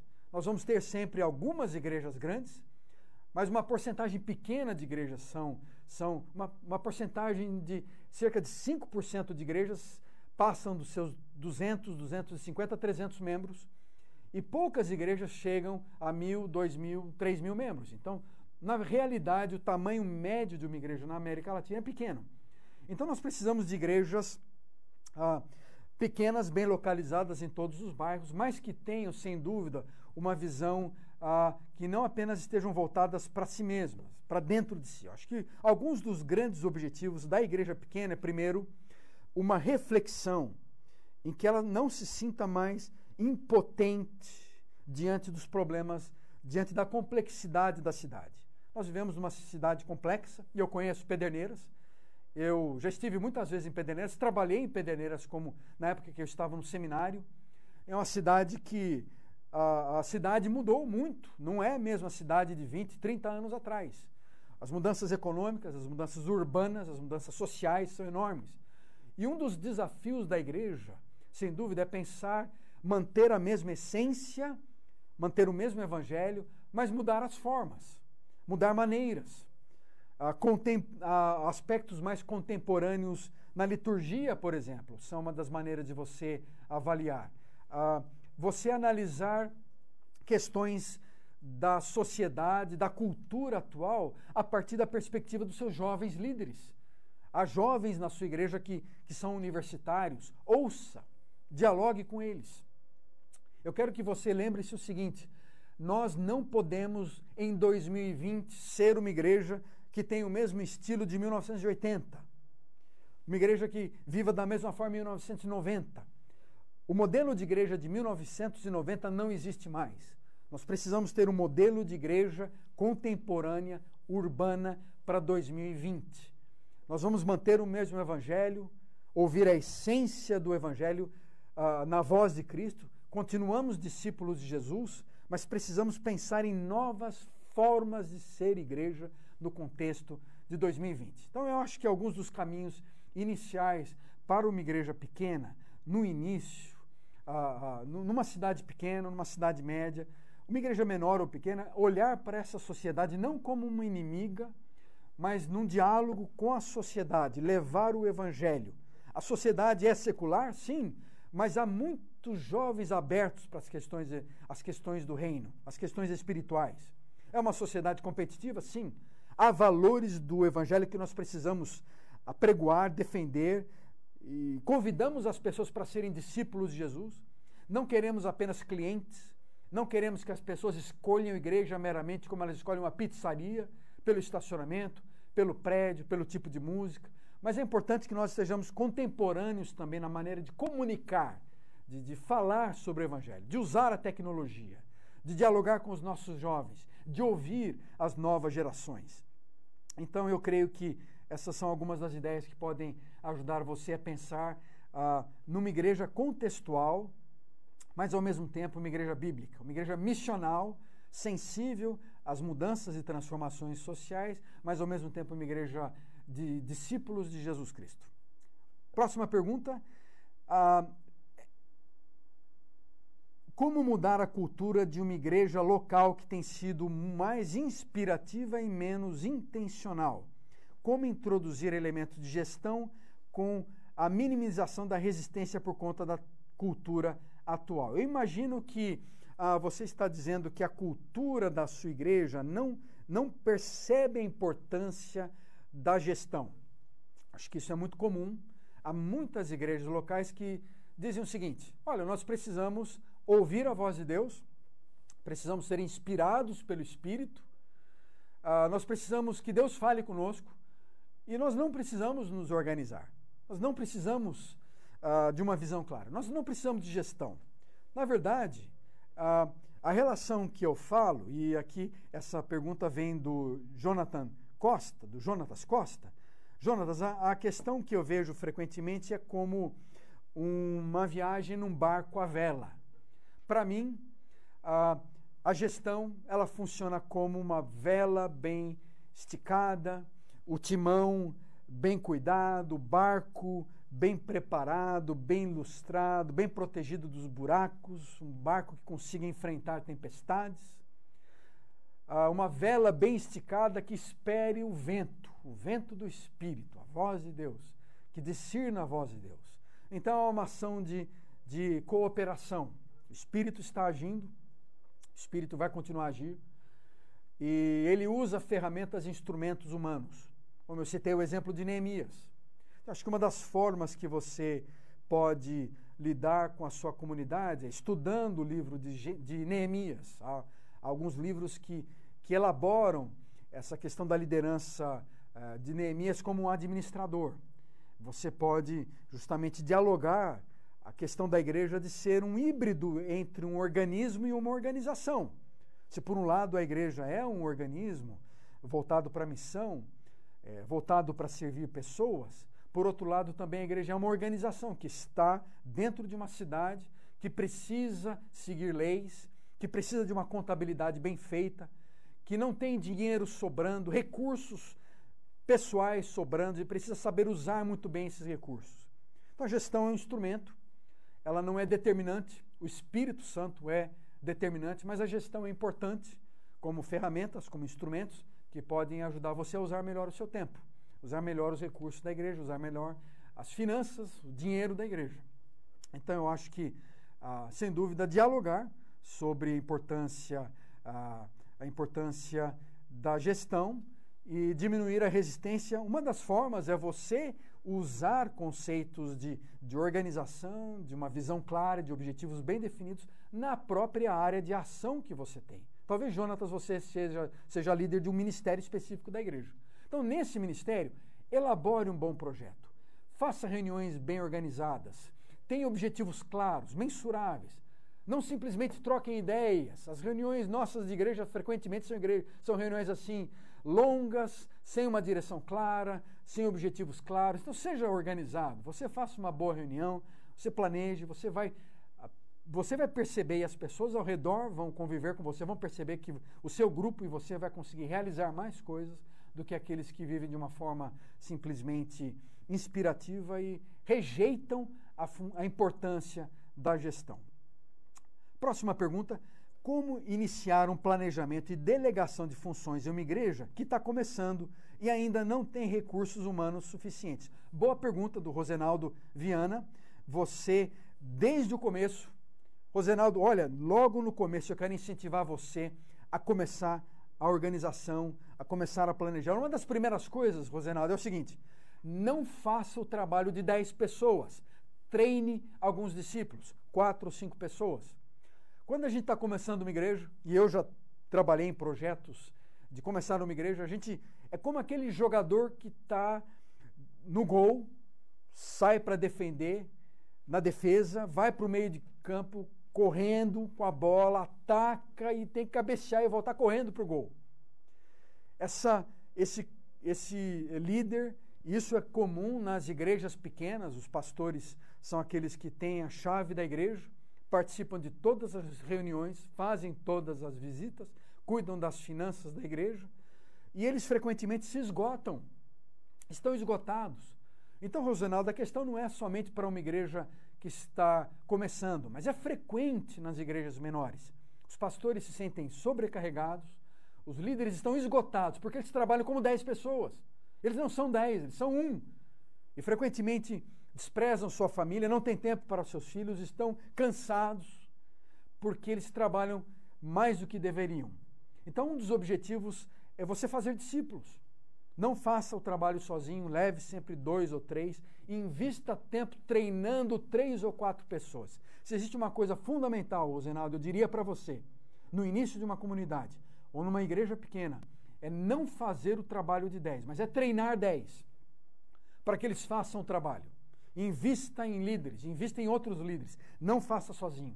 Ore a Deus, peça que Deus te ajude a treinar pessoas que estejam com você e que dividam o trabalho. Então aí você lentamente vai incluindo elementos de, de objetivos claros para cada um, pequenos objetivos, pequenas tarefas, dividindo tarefas, pequenas organizações bem simples, modelos simples.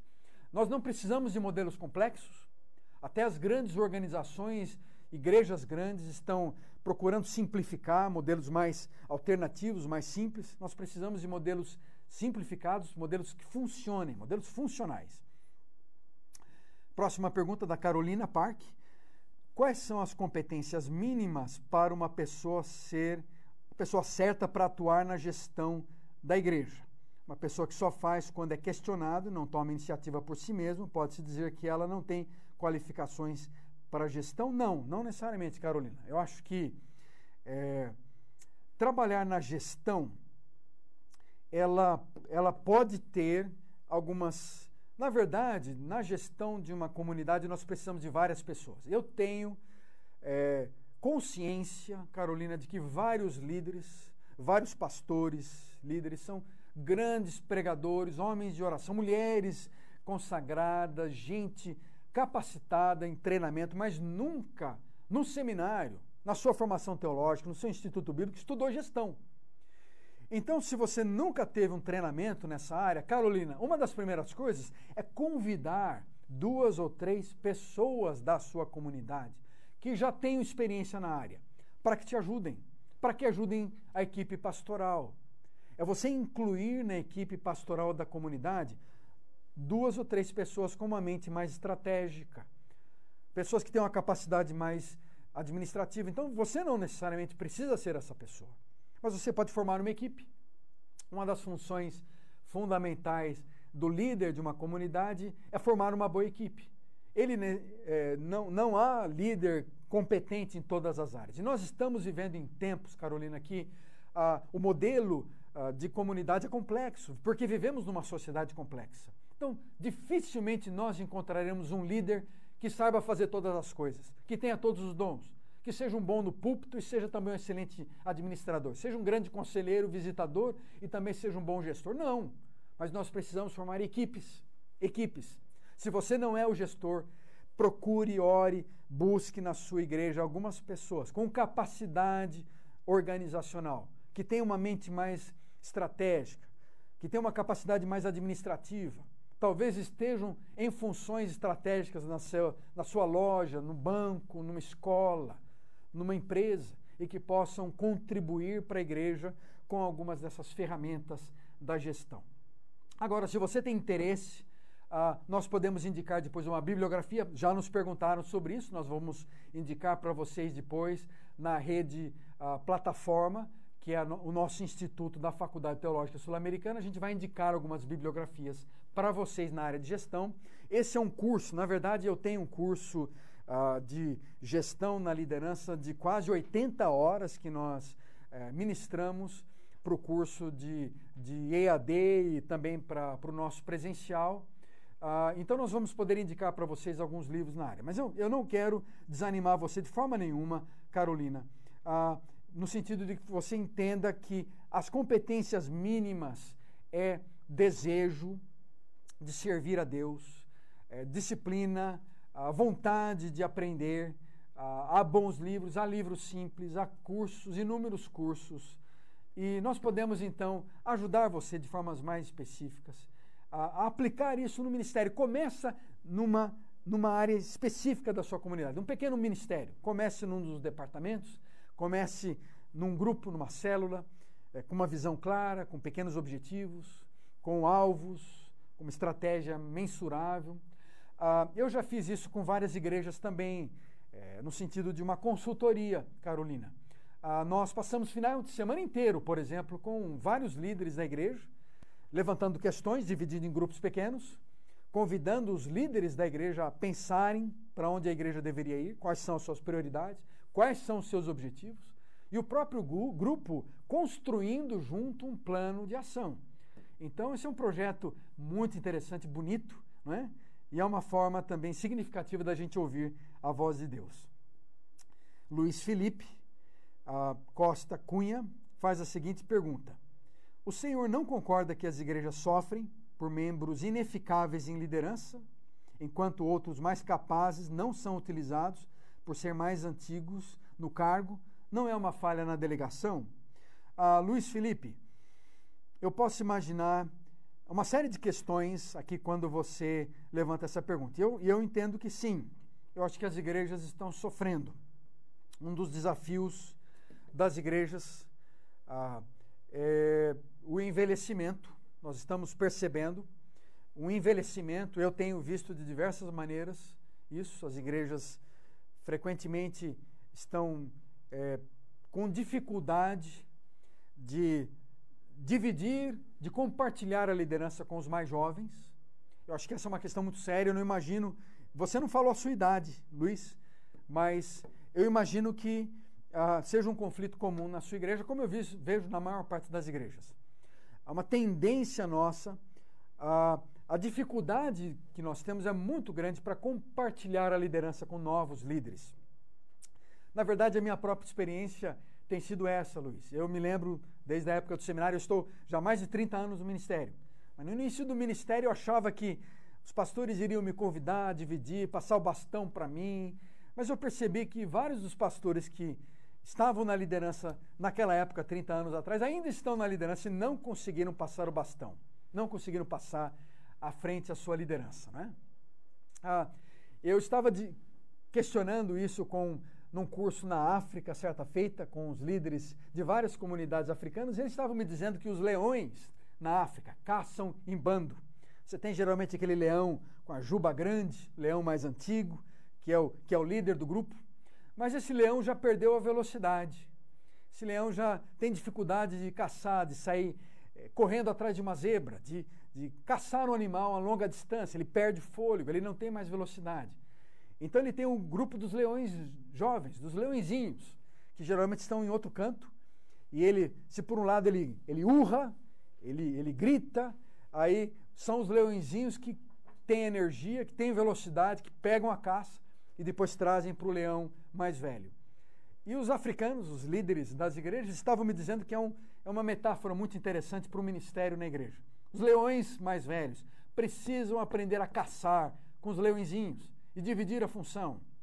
Nós vivemos em tempos de grandes mudanças e, na verdade, eu tenho acompanhado algumas igrejas, Felipe, que, que estão convidando jovens líderes a fazerem parte da sua liderança. Jovens que os seus 25, 30 anos, são chefes de departamentos de, de várias das grandes empresas. Alguns, alguns jovens com 25, 30 anos que, que estão em funções de, de alta liderança em empresas e organizações e vários, vários lugares do mundo. Mas a igreja tem uma, uma grande dificuldade de passar a liderança para esses jovens. Então é um desafio.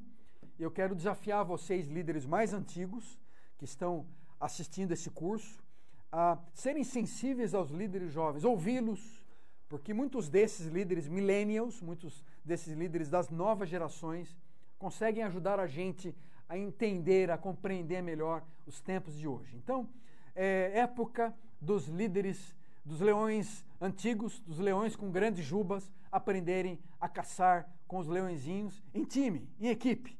E eu quero uh, realmente crer que isso esteja acontecendo em muitas igrejas. Então, às vezes, esses que estão há muito tempo, são antigos no cargo, precisam aprender a delegar. Sim, Luiz, você tem razão.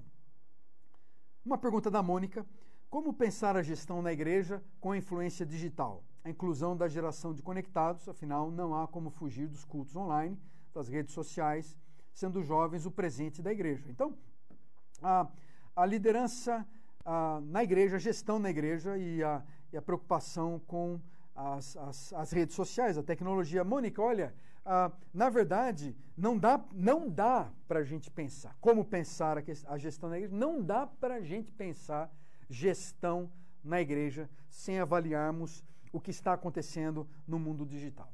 Não dá para a gente separar uma coisa da outra. Na verdade, eu diria que, em primeiro lugar, gestão, nós estamos falando de atividades, funções, instrumentos, ferramentas para a gente pensar na qualidade da igreja.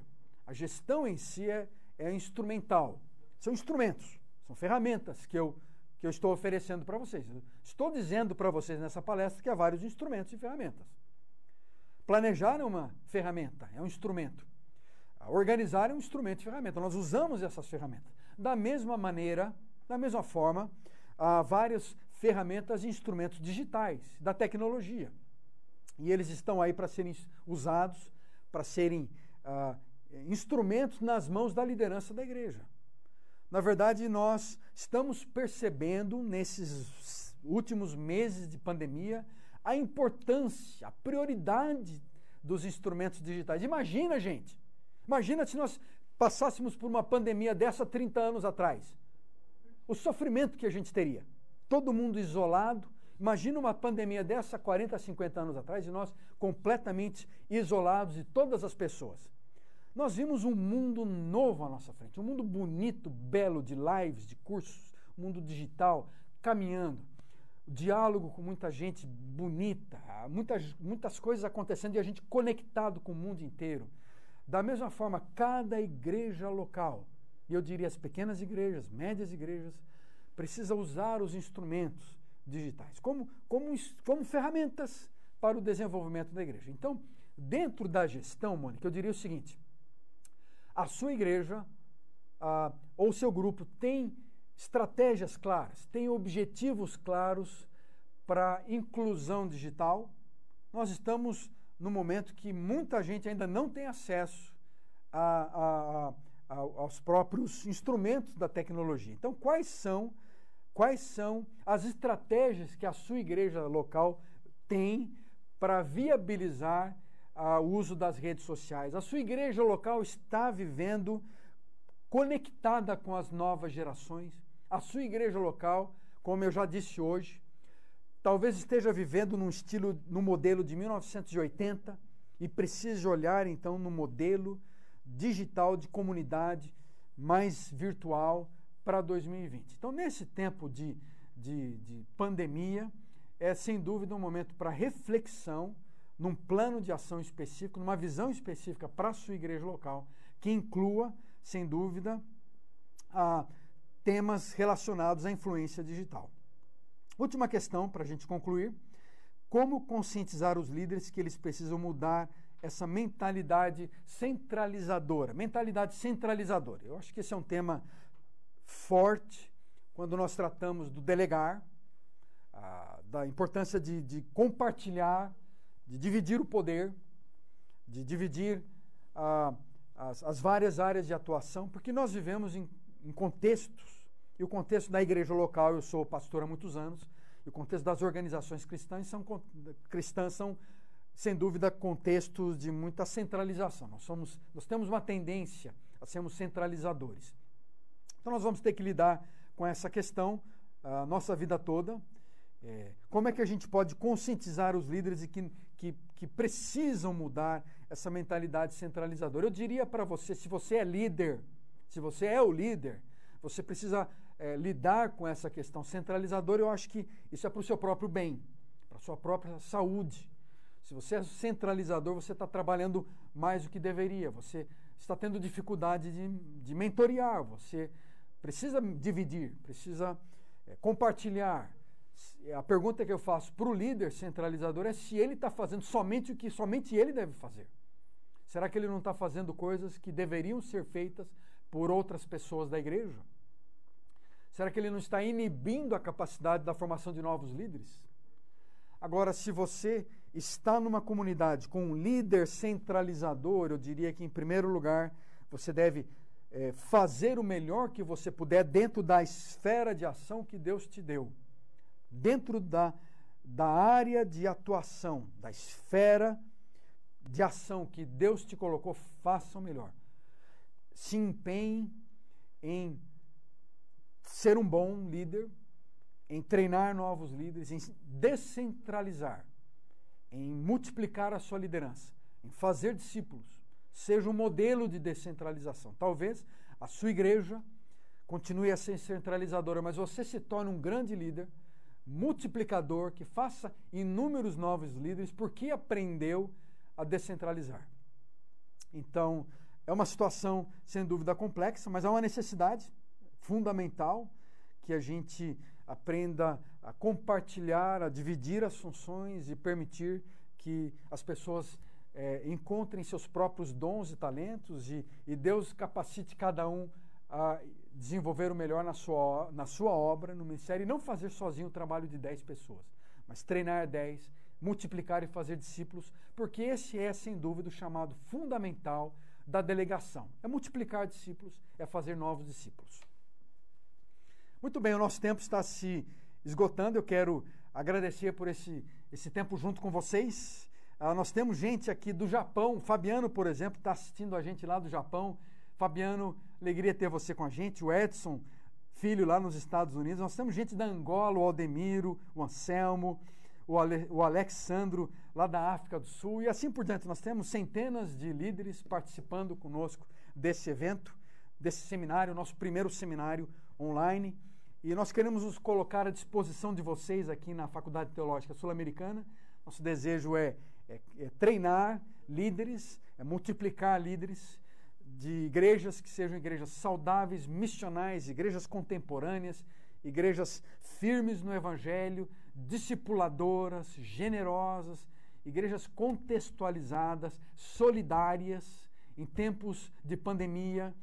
Fique em casa se você pode, cuida da sua família, proteja-se.